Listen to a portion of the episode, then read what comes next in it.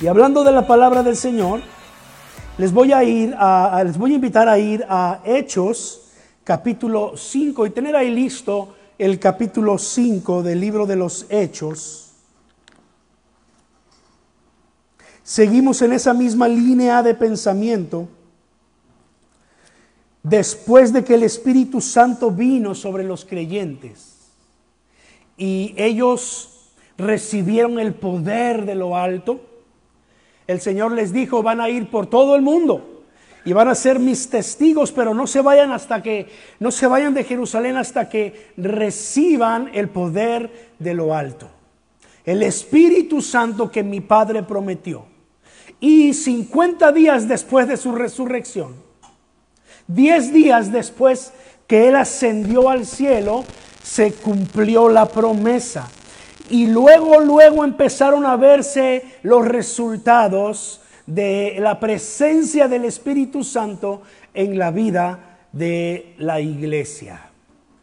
Nos damos cuenta por los milagros ocurridos, nos damos cuenta por el número de conversiones ocurridas, nos damos cuenta porque cuando eh, estuvieron frente a los líderes religiosos, Dice la escritura que ellos simplemente abrieron la boca y presentaron la defensa del Evangelio con un valor que los mismos líderes se sorprendían y reconocían que estos hombres galileos, dice la escritura que les llamaron del vulgo y sin letras, como muchos de nosotros, si nos comparamos con las grandes mentes ¿verdad? Con, los, con las personas que tienen eh, sus eh, doctorados en, en ciencias y en tantas cosas. Pues nosotros somos de ese grupo de personas. Nuestros estudios están limitados, pero el Espíritu Santo hace una gran diferencia en la vida de aquellos que creen en Jesús y reciben el poder de lo alto. Y aquí están los discípulos la semana pasada hablábamos acerca de los contrastes, acerca de los contrastes eh, que, ocurren en el reino de los cielos, cosas que uno no se esperaba ver. Personas que estaban supuestas a ser bendición para el reino de los cielos, vinieron a ser oprobio, vinieron a ser burla. Ananías y Zafira, ¿recuerdan? Y personas que se, esperaba y estaban supuestos a ser piedra de tropiezo al reino de los cielos, vinieron a ser bendición. Un hombre que él no lo sabía, pero estaba preparando a un futuro guerrero de Dios, al llamado león de Dios, el apóstol Pablo.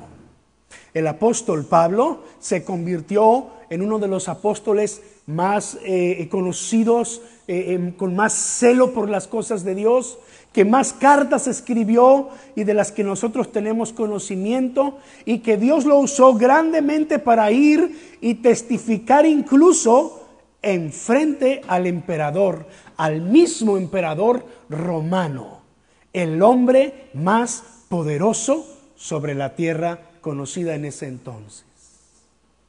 Gamaliel fue el que preparó a Saulo de Tarso. Así lo dijo el apóstol Pablo años después. Dice, si se trata de presumir quién, quién sabe más respecto a la ley, pues yo soy fariseo de fariseos.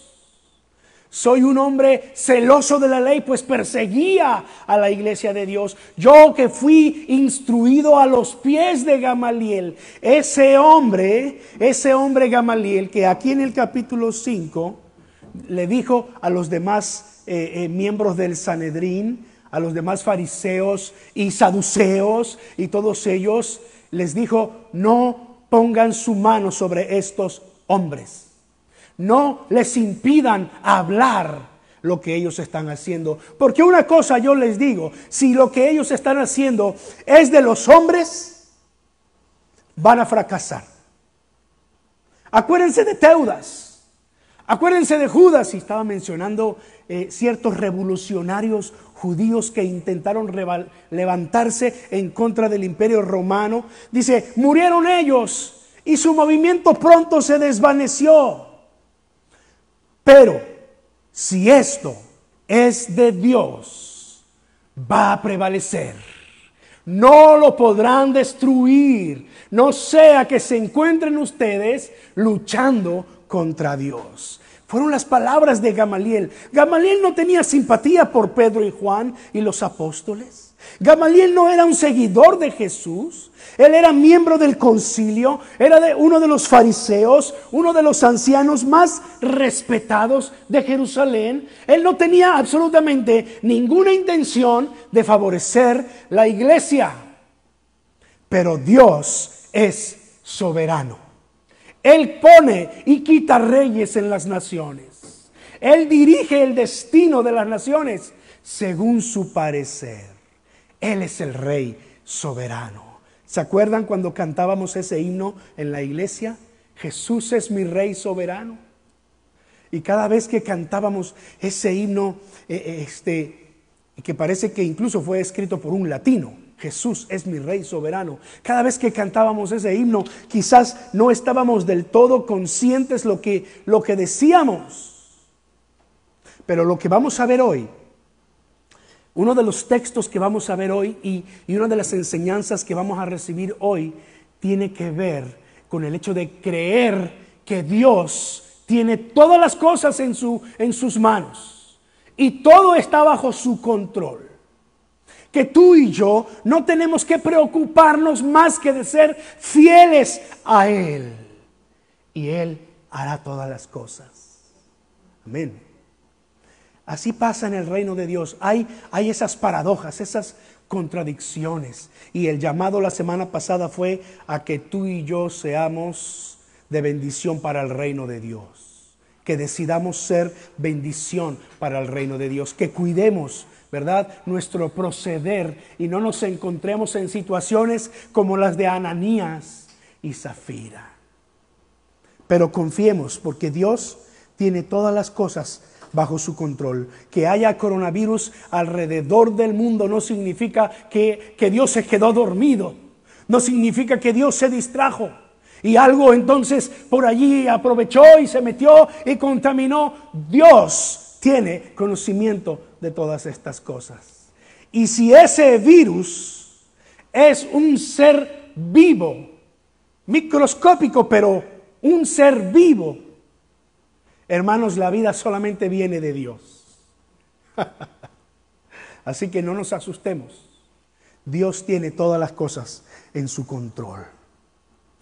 Hoy quiero hablar acerca de, de la desobediencia que agrada a Dios la desobediencia que agrada a Dios. Es un título sugestivo y, algo contradictorio, ¿no? ¿Saben que hay desobediencia que, le agrada a Dios? Pero, ¿cómo es posible? No es, eh, no, es que la escritura nos dice que, que a Dios le agrada la obediencia. Incluso al rey Saúl, allá en primer libro de Samuel, se le dijo, es mejor la obediencia que los sacrificios. Si nosotros lo pasamos a nuestro tiempo, diríamos, es mejor la obediencia que nuestras más angelicales voces en alabanza aquí en la casa de Dios. Es mejor que tú obedezcas al Señor y prestes atención a su palabra que tus ofrendas y tus diezmos. Eso es lo que diría el profeta en este tiempo. Hoy en día, pues ya en muchos lugares no tenemos vacas, ni ovejas, ni nada de estas cosas. Pero es que la escritura eso es lo que, lo que nos dice, que a Dios le gusta la obediencia, que Dios se agrada de la obediencia. Pero yo les digo hoy, hay un tipo de desobediencia que a Dios le agrada y es aquella que desobedece las voces de autoridad, sea donde sea que esta voz de autoridad venga así sea el gobierno civil, así sea el gobierno eclesiástico o el liderazgo pastoral, si esa voz está fuera de la voluntad de Dios. Entonces Dios nos llama a ser desobedientes. Entonces hablamos de la desobediencia que a Dios le agrada. En dos ocasiones los apóstoles fueron amenazados, fueron intimidados por los, por los líderes, líderes religiosos. Y se les dijo que no hablaran ni enseñaran en ese nombre. Y es que los, los fariseos no se atrevían ni a mencionar el nombre de Jesús. Les dijo, les dijeron, no hablen, no enseñen en ese nombre. Ya que estás ahí en Hechos capítulo 5, mira el versículo 29. Hechos 5, 28 y 29. Dice que los del consejo los conducieron, los condujeron eh, en, una, en un diálogo y les dijeron, terminantemente les hemos prohibido enseñar en ese nombre. Sin embargo, ustedes han llenado a Jerusalén con sus enseñanzas y se han propuesto echarnos la culpa a nosotros de la muerte de ese hombre. Verso 29, ¿qué dice? Es necesario obedecer a Dios antes que a los hombres, respondió Pedro y los demás apóstoles. Pero esta no fue la primera vez que esto ocurría. Pásate al capítulo anterior, capítulo 4, versículos 19 y 20. Desde el versículo 18 dice, los llamaron los mismos ancianos líderes religiosos y les ordenaron terminantemente que dejaran de hablar y enseñar acerca del nombre de Jesús. Pero Pedro y Juan replicaron, juzguen ustedes si es justo delante de Dios obedecerlos a ustedes en vez de obedecerlo a Él. Nosotros no podemos dejar de hablar de lo que hemos visto y oído. Wow. Solamente una persona llena del Espíritu Santo es capaz de encarar a la autoridad y en su cara decirles, pues no vamos a obedecerlos a ustedes, porque no podemos obedecerlos a ustedes y desobedecer a Dios. Es necesario obedecer a Dios en vez de a ustedes bajo el riesgo de ser aprendidos, de ser encarcelados, de incluso enviarlos a la muerte como lo hicieron con Jesús. A ellos no les importó. Y en estas dos ocasiones estuvieron dispuestos a levantar su bandera en alto y decir, somos discípulos de Jesús. Creemos en Jesús, a quien ustedes mataron, pero el Señor lo resucitó y ahora Él, eh, vive para siempre y está sentado a la diestra de Dios y de allí vendrá por todos nosotros si somos fieles hasta el final. Amén.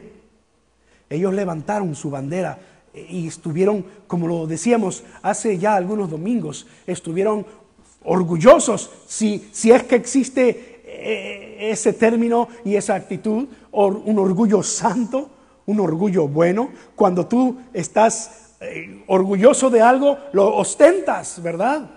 Cuando tu, hijo, pues los que tenemos hijos, eh, están en la escuela y, y, pasan al frente y hacen una interpretación muy bonita, tú eres el que más fuerte aplaudes, tú estás grabándolos para recordarlo eso por toda la vida y cuando termina tú quieres ir y abrazarlo, aunque él ya a cierta edad no se deja, ¿verdad? Pero tú estás orgulloso, orgullosa de tu hija, ¿sí o no? Eso nos pasa. Así estaban estos apóstoles porque estaban llenos del Espíritu Santo.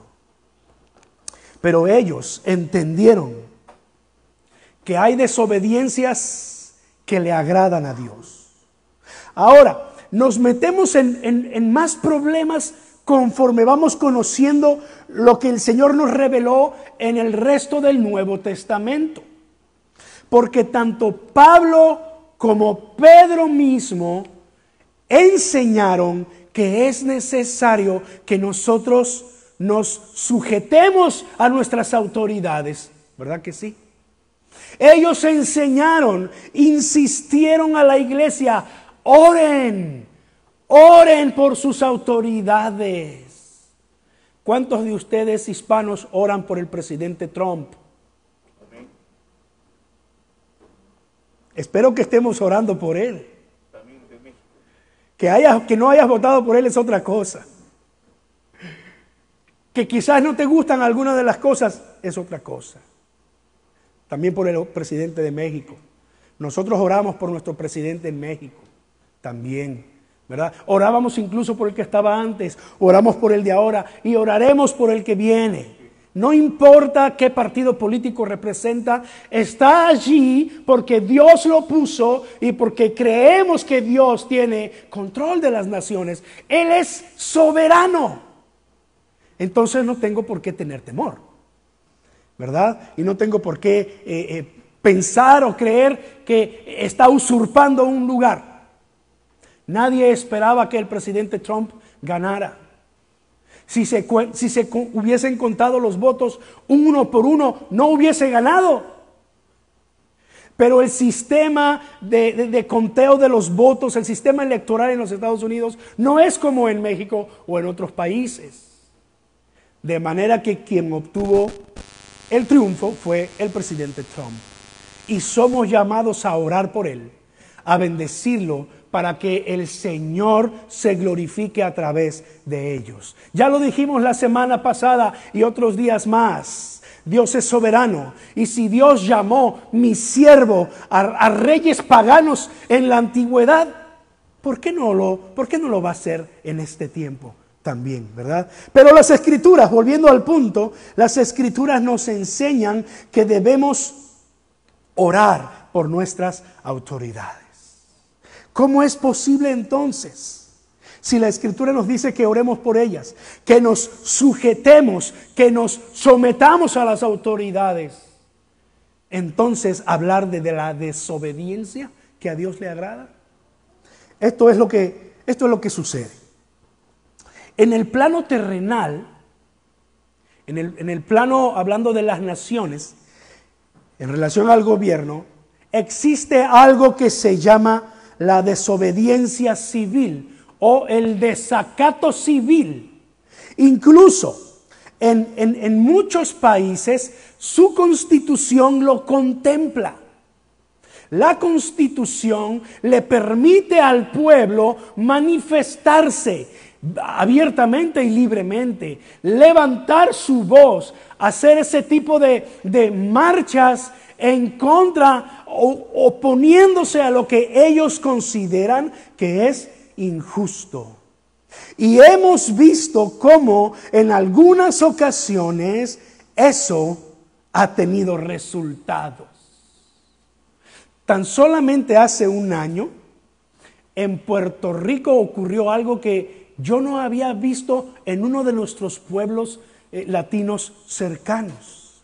Algo que no ocurrió ni siquiera en Venezuela, que es lo que más se oye, ¿verdad? Que hay muchas revueltas e inconformidades, pero en Puerto Rico toda la ciudadanía se unió.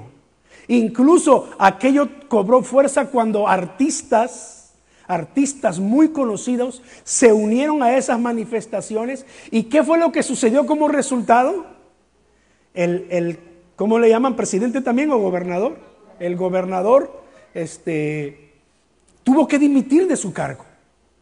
Tuvo que salir de su cargo. Creo que hasta salió huyendo, ¿no? Porque si caía en manos del pueblo, Dios mío, literalmente que Dios lo libre. Y la verdad es que yo quedé sorprendido, no solamente, y mi esposa y yo hablábamos de eso, ¿verdad? Pero de, no solamente de la unidad de los boricuas cuando se trata de su, de su país, pero eh, de los resultados que eso trae. Hace un poco más de tiempo ocurrió en Egipto. Se levantaron todos, salieron a las calles y al presidente de la nación no le quedó otra opción más que renunciar a su cargo y hubieron elecciones democráticas. Algo que me gustaría de pronto haber visto en México en años pasados cuando hasta acá nos llegaban las noticias cómo el gobierno saqueaba los bienes nacionales, cómo el gobierno vendía lo que era propiedad de la nación como su carbohidrato, el petróleo, lo vendía a, empresas extranjeras. Y yo decía, ¿cómo no ocurre eso? Pues no, hermanos, no, no ocurrió. Pero muchas constituciones, y en mi investigación eh, me encontré con que una de las constituciones que contempla esto es la, la de Colombia. En Colombia le permiten al pueblo levantarse y oponerse al gobierno si consideran que están sometiendo a sus ciudadanos a leyes y prácticas fuera de la ley o que son denigrantes para la calidad de vida humana. Ahora, eso ocurre en las naciones. Y lo que es mejor es que esto ocurra de manera pacífica. Que, el pueblo se levante eh, eh, con su voz fuerte, pero de manera pacífica. Tristemente, aquellos que hacen saqueos no son de los que se manifiestan con su voz de, justicia. Son de los que siempre trata de, de encontrar ganancias y de sacar ventaja en todas las cosas. Y ya nos dimos cuenta en los eventos recientemente aquí en nuestro país que estas cosas eh, también pasan, ¿verdad? Pero en el plano espiritual, así lo llamaremos para diferenciarlo del plano terrenal. En el plano espiritual también está en juego la obediencia y la fidelidad a Dios en ciertas ocasiones en que la iglesia está tratando de manipular a la gente. Pueden haber ocasiones en que la iglesia intenta engañar al pueblo. No solamente sacar ventaja de ellos, pero mantenerlos bajo una mentira que puede incluso condenarlos por la eternidad.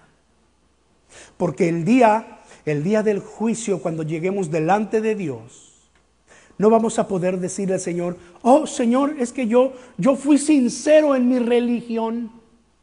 Porque para Dios no habrá sinceridad que valga. Si tú tuviste la oportunidad de conocer a Jesucristo y de aceptar a Jesucristo como tu Salvador y no lo hiciste, rendirás cuentas delante de Dios. Pero mira lo que sucede en el plano espiritual. Quiero mencionar un par de ejemplos y luego nos metemos un poquito más a las escrituras. Corría el año 1517. Todavía no nacían ni nosotros, ni nuestros padres, ni nuestros abuelos, ni bisabuelos, ni tatarabuelos, ni cascarabuelos. No sé qué más haya para atrás, pero hace mucho tiempo. La iglesia estaba engañando al pueblo. Con tal de obtener dinero para construir la gran capilla en el Vaticano, el Papa nombró a un monje y lo envió por toda Europa y todo el mundo conocido de entonces, levantando fondos para construir la gran capilla, la Basílica de San Pedro. Y este hombre, eh, eh, de entre todos los lugares, llegó a un lugar llamado Wittenberg, en Alemania. Y dicen los libros de historia que eh, la charla que él tenía es que llevaba unas grandes cajas y le decía a la gente, echa tu moneda te vendo, te vendo, en otras palabras, para entender bien lo que en ese tiempo eran estas actas que el Papa había firmado con su anillo, había sellado con su anillo. Te vendo este perdón de pecados. En el momento en el, en el que tú eches tu moneda y se escuche abajo el clink, clink, clink de tu moneda caer, en ese momento el alma de tu ser querido estará brincando del purgatorio directamente al cielo. Y así iba de pueblo en pueblo y llegó a este lugar, a este pueblo llamado eh, este, eh, eh, Wittenberg en Alemania y se topó con un monje de la misma iglesia, un monje, pero un monje sincero un monje que había estado en contacto con las escrituras y específicamente con, con, la carta del apóstol Pablo a los romanos. Y ahí él leyó, justificados pues por la fe tenemos paz para con Dios por medio de nuestro Señor Jesucristo. Justificados por la fe. Solamente somos salvos por la fe, por la gracia de Dios. No hay que pagar absolutamente nada. No tienes que caminar de rodillas para ser perdonado de tus pecados. No tienes que hacer absolutamente más que creer con todo tu corazón que Jesús murió por ti. Y este hombre escuchó a aquel monje vendiendo las indulgencias, el perdón de pecados. Y estaba tan molesto, tan molesto, que fue y escribió 95 argumentos, los llamaron tesis, 95 tesis y fue y las clavó en la puerta de su parroquia.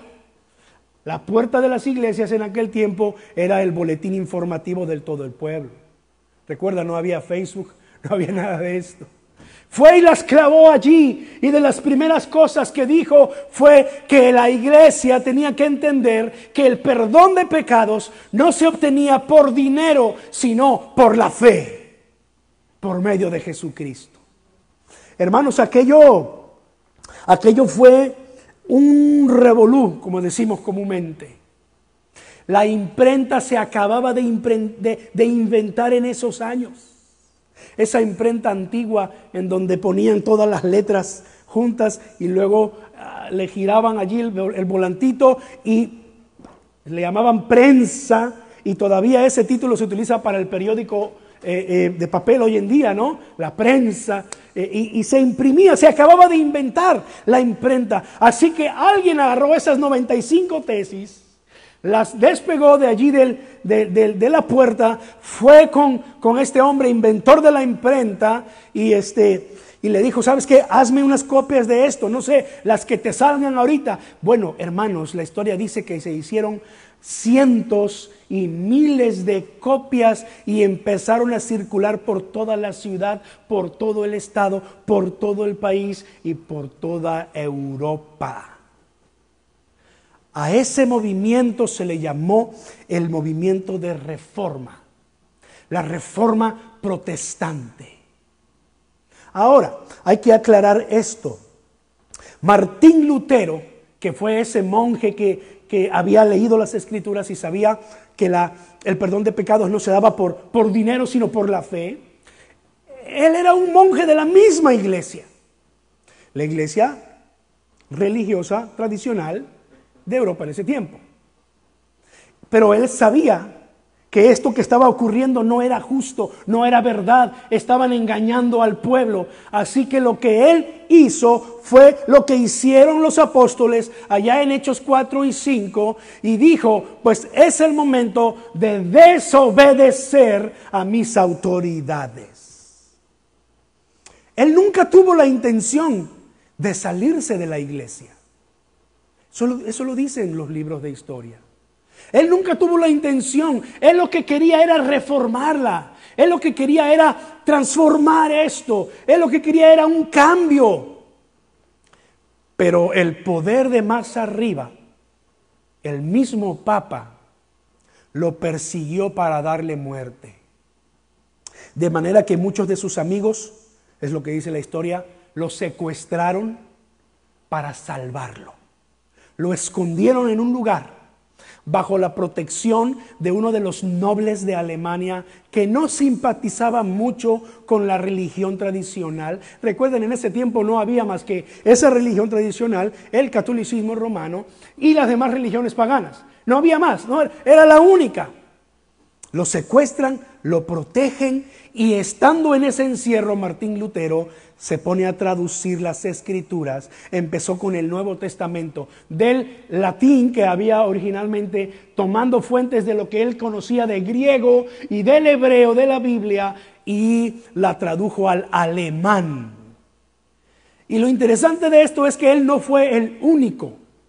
Otros personajes en otros países tuvieron ese mismo despertar, tuvieron ese mismo sentir. Y entonces se inició aquel movimiento que nosotros hoy conocemos como el movimiento de reforma, la reforma protestante. En 1517, ahora en el 2017, hace tres años, se celebraron 500 años de la reforma. Nunca fue la intención de Martín Lutero dividir la iglesia, pero no quedó otra opción, porque los líderes religiosos, como los, los líderes judíos en el tiempo de los apóstoles, no estuvieron dispuestos a ceder, no estuvieron dispuestos a escuchar, a cambiar. Y entonces nace la iglesia luterana. Y entonces nace la iglesia eh, eh, reformada, presbiteriana, y empiezan a surgir movimientos de iglesias evangélicas que al tiempo se les llamó iglesias protestantes porque habían nacido de la protesta que Martín Lutero hizo contra la venta de indulgencias. esta es la desobediencia que le agrada a Dios. Si yo la semana pasada predicaba acerca de, no ser eh, piedra de tropiezo para los pastores, ¿se acuerdan que decía eso? Si yo la semana pasada les decía, tenemos que orar por nuestros pastores, apoyar y no ser carga para nuestros pastores, trayéndole, trayéndoles eh, eh, este tipo de pecados como los de Ananías y Zafiras y otras cosas, pues hoy tengo que decir que hay ocasiones en las que tenemos que levantarnos en nuestra voz en contra quizás de algunos movimientos religiosos que aparentan ser cristianos, pero que están engañando al pueblo, que están manteniendo al pueblo sometido, que lo están saqueando para hacerse de ellos de dinero. Es posible que lo que ocurrió en el primer siglo y después lo vemos que ocurrió en 1517 y que también ocurrió en el siglo pasado, allá por 1930 y 1940, en el mismo lugar de la reforma protestante, Alemania. El gobierno alemán en ese tiempo liderados por Hitler, el famoso Adolfo Hitler, estaba engañando al pueblo. Le estaban haciendo creer que ellos eran una raza superior y que todos los demás no merecían el, el permiso de vivir y estaban exterminando principalmente a los judíos. Ustedes han escuchado del holocausto. Pues la iglesia en Alemania empezó a hitlerizarse no sé si ese término existe en el español, pero si no, ya lo inventé. La iglesia cristiana, te estoy hablando de 1935, 1940, en ese periodo de tiempo, ya estamos hablando que la iglesia protestante, la iglesia evangélica, la iglesia cristiana se ha diseminado, diseminado por todo el mundo. Cuando eso ocurrió en Alemania, esta iglesia aquí en Bridgestone ya existía. Wow, imagínate. Pero volvamos allá a Alemania. Las iglesias se estaban hitlerizando, es decir, estaban simpatizando con los ideales de Hitler. Pero algunos pastores se dieron cuenta que eso era un engaño y era un peligro y la iglesia corría el peligro de perder su galardón en la eternidad. Entonces un grupo de pastores se eh, levantaron en su voz, formaron un grupo opositor. Esta iglesia llegó a ser llamada la iglesia confesionista. No se refiere a una iglesia, denominación o movimiento, sino de diferentes eh, eh, movimientos y, denominaciones se unen para manifestarse contra el gobierno. Dietrich Bonhoeffer, un pastor alemán, sufrió las consecuencias de levantar su voz en contra del régimen de Hitler. Murió en los campos de concentración junto con otros judíos.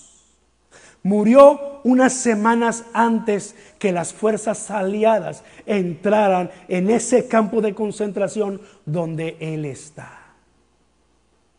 Así lo quiso Dios. Pero él entendió que no podía cruzarse de brazos y decir, pues está bien, es el gobierno, me voy a sujetar, es la iglesia, me voy a sujetar. Levantó su voz y le costó no solamente ser expulsado de la iglesia, pero ser condenado a los campos de concentración por el mismo gobierno. La pregunta que surge en estos casos para nosotros en este tiempo es, ¿tenemos nosotros los cristianos el derecho de manifestarnos contra el gobierno y oponernos a él? ¿No se supone que deberíamos sujetarnos a nuestras autoridades? Pues la respuesta es sí, tenemos el derecho. Incluso en países en donde, en donde no hay libertad de expresión, en donde ser cristiano eh, eh, eh, cuesta la vida misma. Ellos levantan su voz en contra del gobierno. No pueden simplemente seguir la corriente del gobierno porque estarían fallándole a Dios. Países que se eh, autodenominan ateos, a religiosos, o que tienen otra religión propia de esos países y, y, en donde ser cristiano y decir que eres cristiano puede significar que seas llevado a juicio y enfrentes la muerte.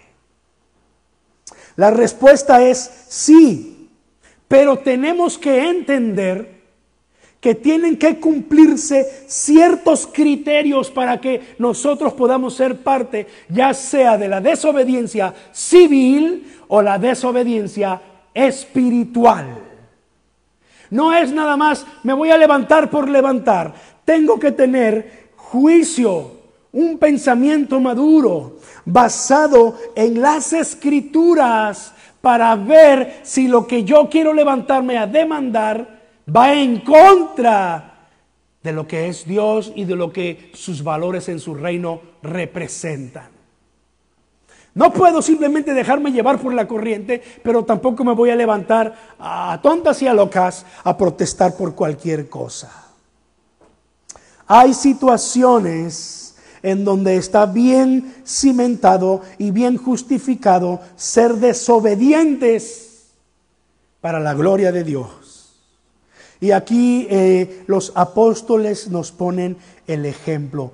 Vuelvo a las escrituras en este momento. Estoy en el capítulo 5, versículo 9, 29, perdón. Nuevamente lo leo y dice, es necesario obedecer a Dios antes que a los hombres. En el capítulo anterior, como ya lo leímos, ellos le hacían la pregunta a manera de reflexión. Juzguen ustedes en el capítulo 4, ¿verdad? Juzguen ustedes si es justo obedecerlos a ustedes antes que a Dios. Pero en esta segunda ocasión la respuesta fue clara. Es necesario obedecer a Dios antes que a los hombres. Y es que momentos antes de que estuvieran frente a los religiosos, los habían dejado en la cárcel. Allí iban a pasar la noche. Pero si usted ha leído con calma estos versículos de 17 en adelante del capítulo 5, dice la escritura que un ángel del Señor se les apareció en sueños y se les apareció y les abrió las puertas de la cárcel. Y ellos salieron libres.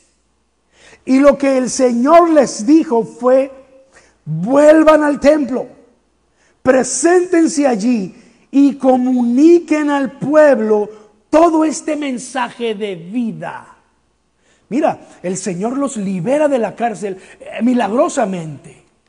Y no solo eso, pero les da una orden específica, una indicación específica. Vuelvan al templo. Señor, pero nos intentaron este, eh, matar allí. Los, los, religiosos nos metieron a la cárcel. Y si nos vuelven a agarrar ahí, seguro que ahora sí nos toca. Vuelvan al templo. Preséntense al pueblo. Comuníquenle todo este mensaje de vida. Ellos entonces se presentaron nuevamente allí y de allí los trajeron los líderes religiosos.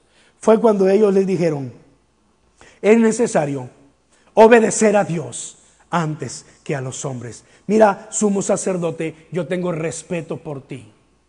Mira, yo entiendo que Dios te ha puesto como mi autoridad espiritual. Pero lo que tú me estás pidiendo va en contra de la voluntad de Dios. Por lo tanto, es necesario obedecer a Dios antes que a los hombres. Esto está ocurriendo hoy en día en muchos países. La iglesia no es permitida. Los misioneros no son permitidos entrar como entrar a México o entrar a Guatemala o a otros países. Pero allí nuestros misioneros entran secretamente. Y cada vez que estamos en público o estamos en el mundo a través de las redes, nuestros líderes son prudentes en no mencionar ni de qué países hablamos, ni de quiénes son esos misioneros, porque sus vidas corren peligro. Pero nosotros hemos entendido que es necesario obedecer a Dios antes que a los hombres, porque no obedecer a Dios nos pone a nosotros en peligro, nos pone a nosotros en el riesgo de presentarnos delante de Dios y de decirle, Señor, es que no prediqué tu nombre porque en el país donde yo vivía no se permitía, siendo que Dios nos ha dicho, vayan y prediquen el Evangelio. La palabra de Dios no se detiene. El reino de Dios no se detiene. Los apóstoles entendían que, que, volver al templo y volver a predicar era poner en riesgo su vida, pero ellos estaban llenos del Espíritu Santo. Ellos no repararon en, en estas consecuencias. Fueron nuevamente al templo, entraron allí y se presentaron con el pueblo y siguieron enseñando las palabras de vida. Dios les dio el mandato claro de hacerlo. Y los apóstoles entendieron que ese era el momento de desobedecer a sus líderes religiosos. Les mandamos que no prediquen en ese nombre. Les mandamos que no enseñen. Y los amenazaron y los golpearon y los azotaron. Capítulo 5 termina diciendo que los, los azotaron. Pero ellos salieron de allí, dice la escritura, con gozo, habiendo eh, sido tenidos por dignos de padecer los mismos sufrimientos que Jesucristo. Y así como cuando se trata de predicar el Evangelio en lugares en donde está, está prohibido, en nuestros términos, en, esta parte del mundo donde nos ha tocado vivir, quizás tú no vas a ser eh, eh, eh, llevado a los tribunales por predicar a Jesucristo. Quizás tú no estás en peligro de muerte por predicar a Jesucristo. Pero sí sabemos de situaciones en donde puede que te pongan entre la espada y la pared y te obliguen a estar ya sea a favor de un gobierno o a favor de un pensamiento o una filosofía. Y aunque sabes que tu vida está en riesgo y corres el peligro incluso de perderla, es cuando, es cuando entendemos que esta desobediencia espiritual o desobediencia civil es la que le agrada a Dios. Dios quiere ver que nosotros levantamos en alto su nombre y no nos avergonzamos de él, aunque eso implique que podamos perder amistades, aunque eso implique que podamos perder familia. Me recuerda en Daniel capítulo 3, Si tienes tu Biblia cerca, puedes ir y echarle allí un ojo. Yo te voy a contar la historia brevemente porque el tiempo ya me ganó como siempre. Pero el capítulo 3 de Daniel nos habla de tres varones. Varones fieles a Dios en todas las cosas. Varones que siempre intentaban honrar a Dios a toda costa. Y por estar honrando a Dios fueron distinguidos en el gobierno. El gobierno en Babilonia los puso en lugares especiales, en lugares claves. Y, resulta que el rey Nabucodonosor tuvo la brillante idea de hacer una estatua gigante semejante a él. Y de dar un edicto en el gobierno y decir, cuando se escuche la música de las flautas y las zampoñas, que todo mundo se incline a honrar mi imagen. Pues llegó el día y se escucharon las flautas y la música y todo mundo se arrodilló, excepto estos tres varones, Sadak, Mesac y Abednego.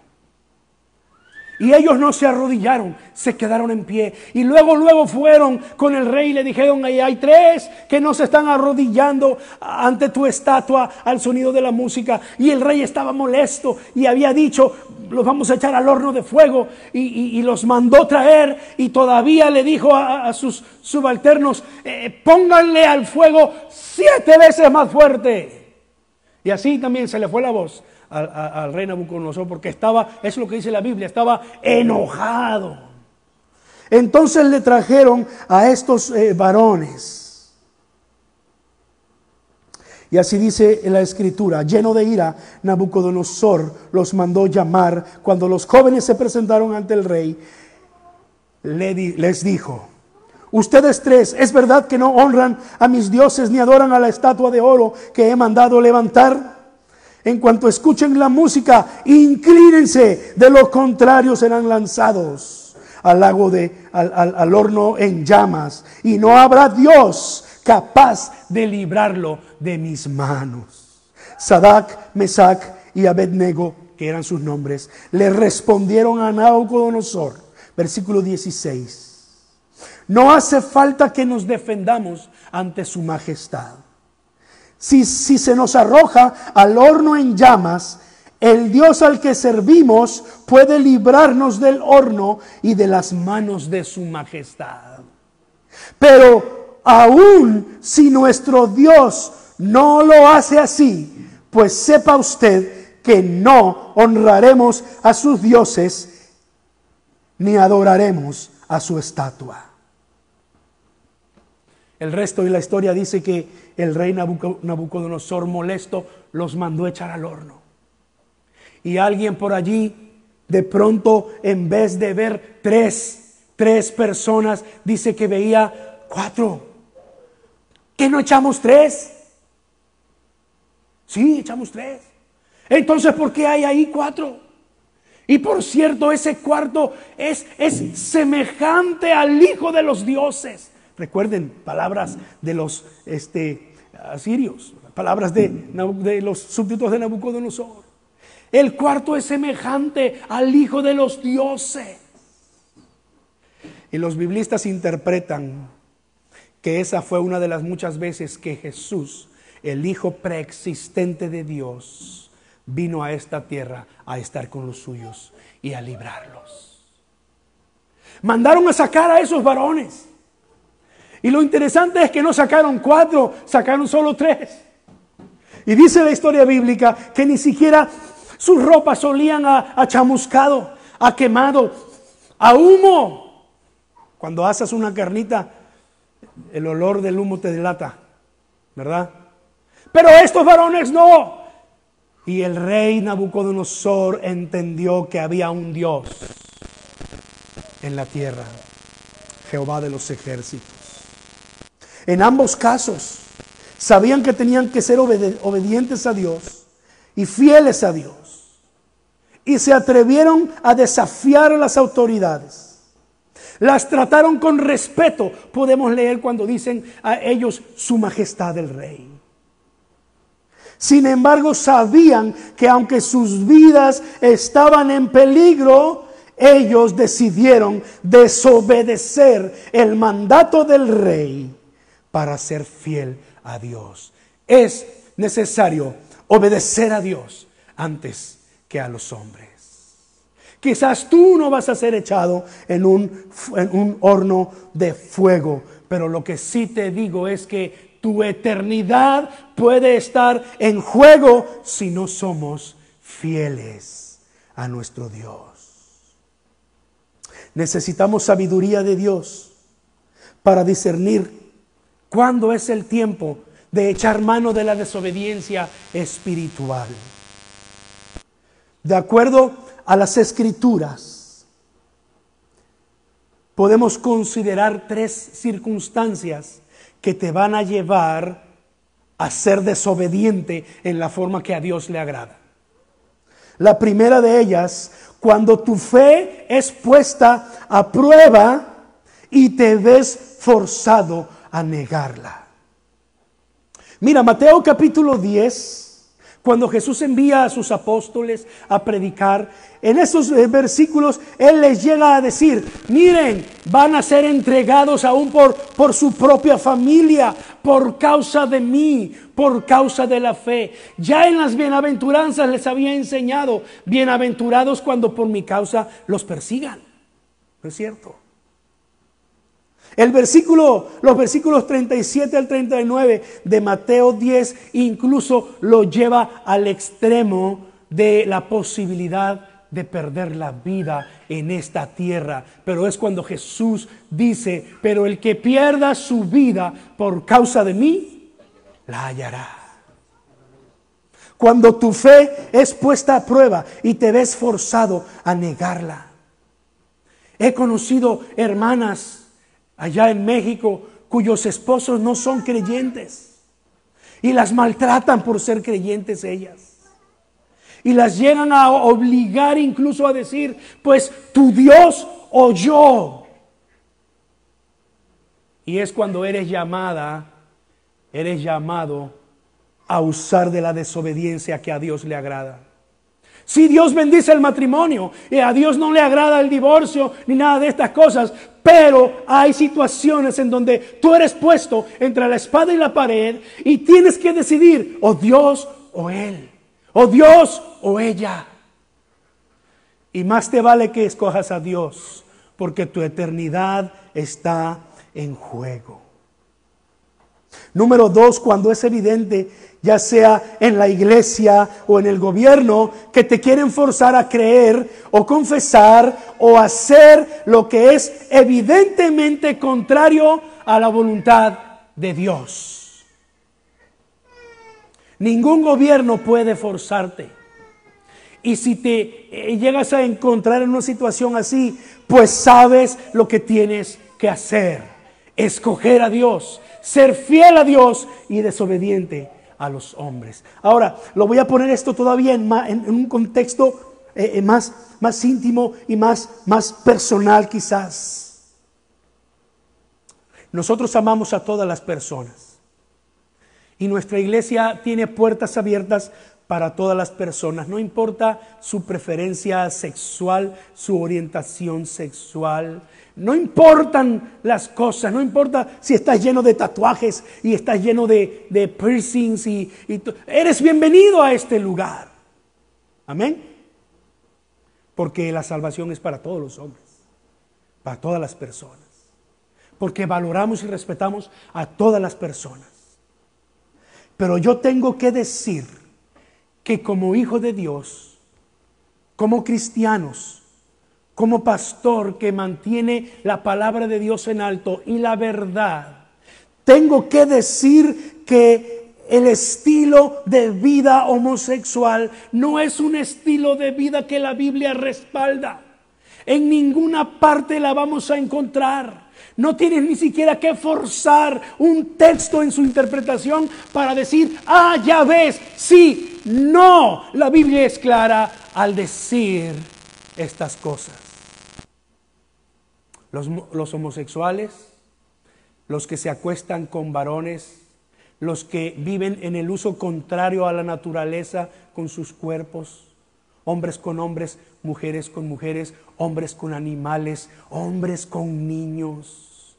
La Biblia es clara al decir, no heredarán el reino de los cielos. Oh, mis hermanos, tengo que, tengo que decirlo abiertamente. Aún así, si tú tienes estas orientaciones y estas preferencias, eres bienvenido a venir entre nosotros. Vas a escuchar esta misma enseñanza que yo estoy, que yo estoy eh, diciendo ahora. Pero está llegando el día en que las iglesias cristianas están cambiando la verdad de Dios. Hay iglesias que ya aceptan esos estilos de vida como normales. Y si tú eres parte de una de esas iglesias, déjame decirte, tienes que salirte de allí. Tienes que echar mano de la desobediencia espiritual, porque no estás siendo guiado por la verdad de las escrituras. Y el día de mañana, Dios no lo quiera, pero nuestro movimiento, nuestra denominación tiene esas inclinaciones. Es el día que yo agarro mis chivas y me voy junto con mi familia.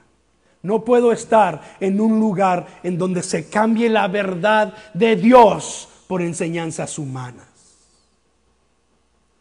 Y estamos un poco asustados porque, porque ya se empieza a escuchar por allí el movimiento, este, no me acuerdo cómo le llaman ahora, pero eh, el movimiento pedófilo Quieren hacer una norma como hoy en día es el matrimonio entre homosexuales. Quieren hacer una norma el que un adulto abuse de un niño simplemente porque tiene una orientación sexual diferente.